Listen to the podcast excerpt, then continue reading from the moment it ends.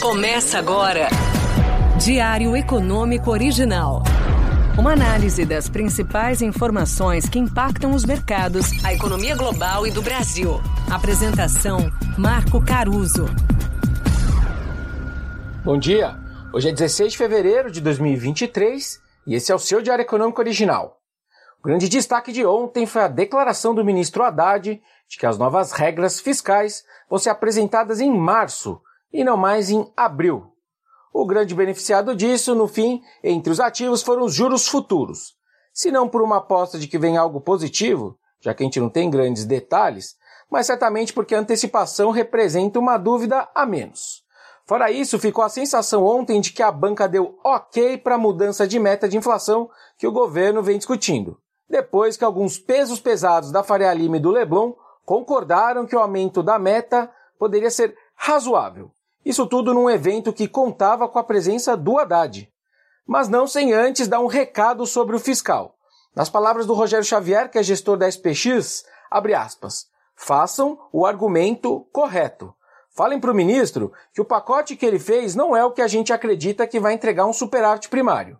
Mas falem que esse é o motivo, e não a meta de inflação em si. E aí a bolsa parece ter gostado. Mas como teve vencimento de opções ontem, com várias posições relevantes nos 110 mil pontos, a gente precisa dar um certo desconto para essa melhor. Enfim, guardadas as devidas diferenças, toda essa situação me relembra um pouco os anos de 2011 e 2012. Lá a Selic vinha subindo, mas o BC mudou repentinamente de direção, apostando num medo de recessão lá fora, etc. Aquele ciclo de corte durou mais de um ano, mesmo com as expectativas de inflação desancorando continuamente. Hoje parece que vai ser diferente porque o BC é independente. Mas o meu ponto aqui é outro. Mesmo com toda a desconfiança dos analistas lá na época, isso não evitou que a bolsa subisse quase 40% nos primeiros seis meses depois que o BC cortou os juros, para só depois cair boa parte ali de 2012 e 2013.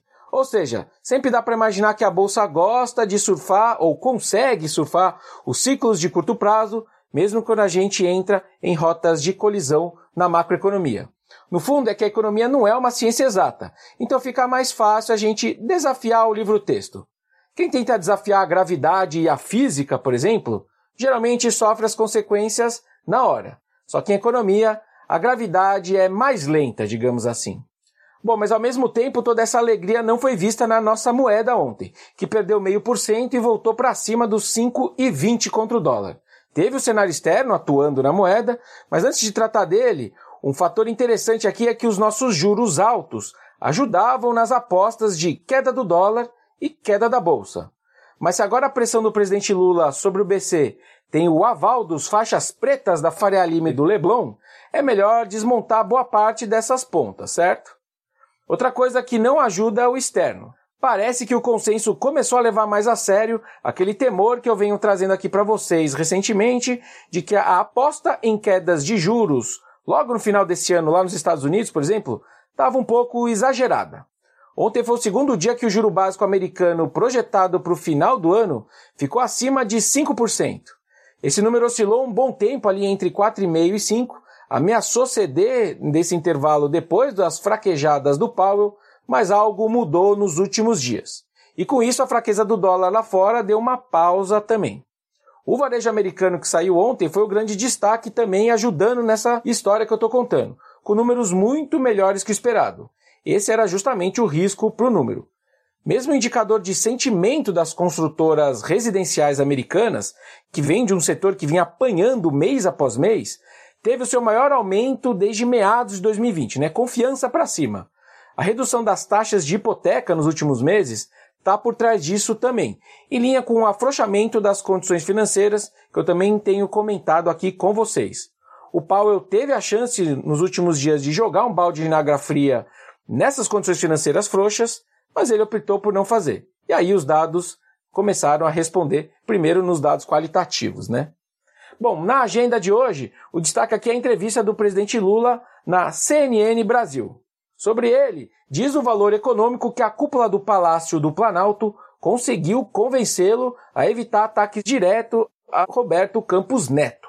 Diz a notícia do valor que a avaliação é que após as críticas, o presidente do BC teria crescido politicamente.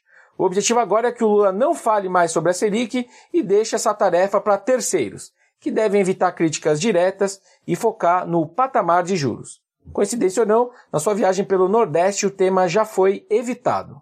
E lá fora tem inflação no atacado nos Estados Unidos, que tem uma melhora contratada e por um bom tempo ainda, dado, por exemplo, o bom comportamento que a gente já está vendo nesses mesmos índices, só que lá na China, que guardam boa correlação com a inflação americana no atacado.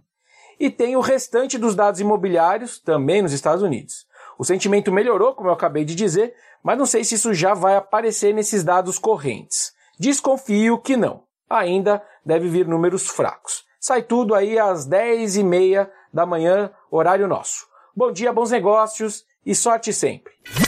Você ouviu Diário Econômico Original. Uma análise das principais informações que impactam os mercados, a economia global e do Brasil. De segunda a sexta às seis da manhã, no Spotify e YouTube.